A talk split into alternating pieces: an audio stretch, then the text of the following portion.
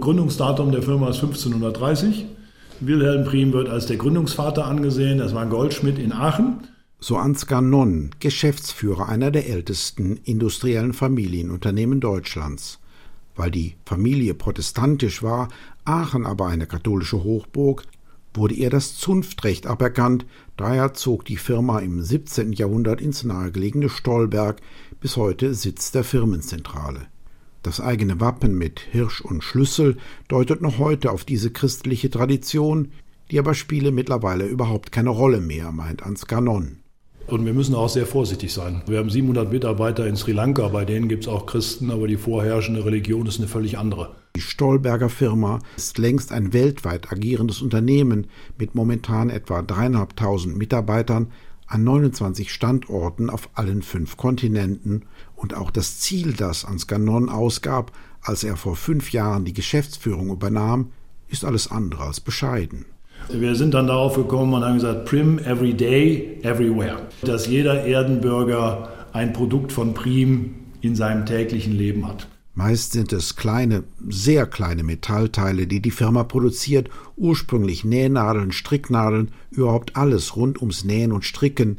Aber hier in der Firmenzentrale im rheinischen Stolberg wird hauptsächlich das produziert, was die Firma wirklich groß gemacht hat, Druckknöpfe erklärt Michael Küppers, der Pressesprecher der Firma. Es ist zwar ein kleines, unbedeutend scheinendes Teil, aber es wird halt einfach millionenfach genutzt und es war dann eben für die Bekleidungsindustrie ein ganz wichtiges Zulieferelement und hat sich dann eben ja verbreitet und wird ja bis heute zu eben millionenfach eingesetzt. Axel Wirtmüller, der Betriebsleiter am Standort in Stolberg, führt in die Produktionshallen. Dazu geht es mit dem Aufzug in den vierten Stock.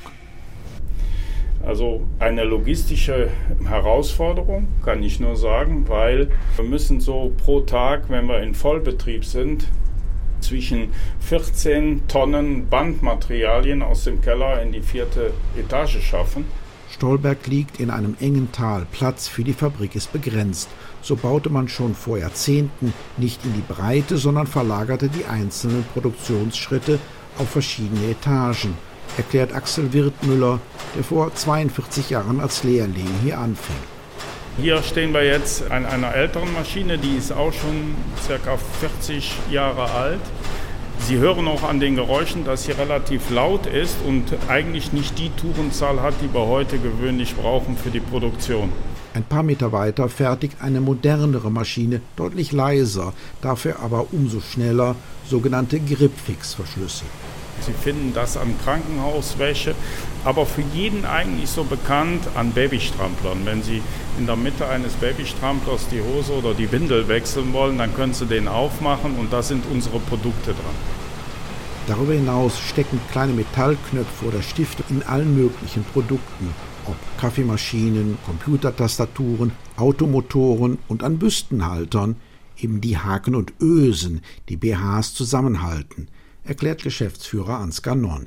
Und dieses Stück Stoff, was dann so gefärbt werden muss, wie der Rest des BHs ist, das machen wir auch, ja, das Färben. Und dann biegen wir die Haken und Ösen und nähen die da drauf. Das wichtigste Ziel sei, hier die Firma in die nächste Generation zu führen, meint Ansgar Nonn. Genau das aber stand vor etwa 15 Jahren auf dem Spiel.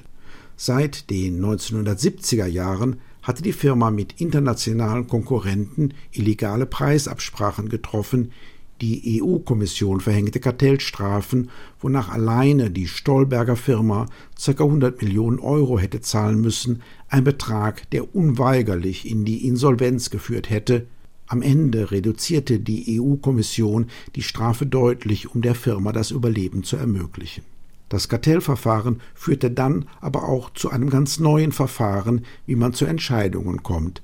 Denn nach 500 Jahren Firmengeschichte ist es zwar immer noch ein Familienunternehmen, aber aufgespalten in fünf Familienstämme und 46 Einzelgesellschafter verteilt auf der ganzen Welt. Und die, meint Ansgar Non, müssen sich zum Wohl der Firma über ein mittlerweile ausgeklügeltes System erstmal einigen, um ihm dann sagen zu können, was er tun soll und was nicht. Die müssen sich einigen, erst in den Familienstämmen, dürfen nur mit einer Stimme sprechen und dann müssen die fünf verschiedenen Familienstammvertreter sich wieder einigen um dem Beirat mit einer Stimme zu sagen, was der Beirat bitte dem Management sagt. Natürlich gibt es da Meinungsunterschiede, aber das Modell funktioniert aus meiner Sicht hervorragend. Jetzt gehe es um die nächste Etappe, meint Ansgar Non, also um weitere 500 Jahre Firmengeschichte.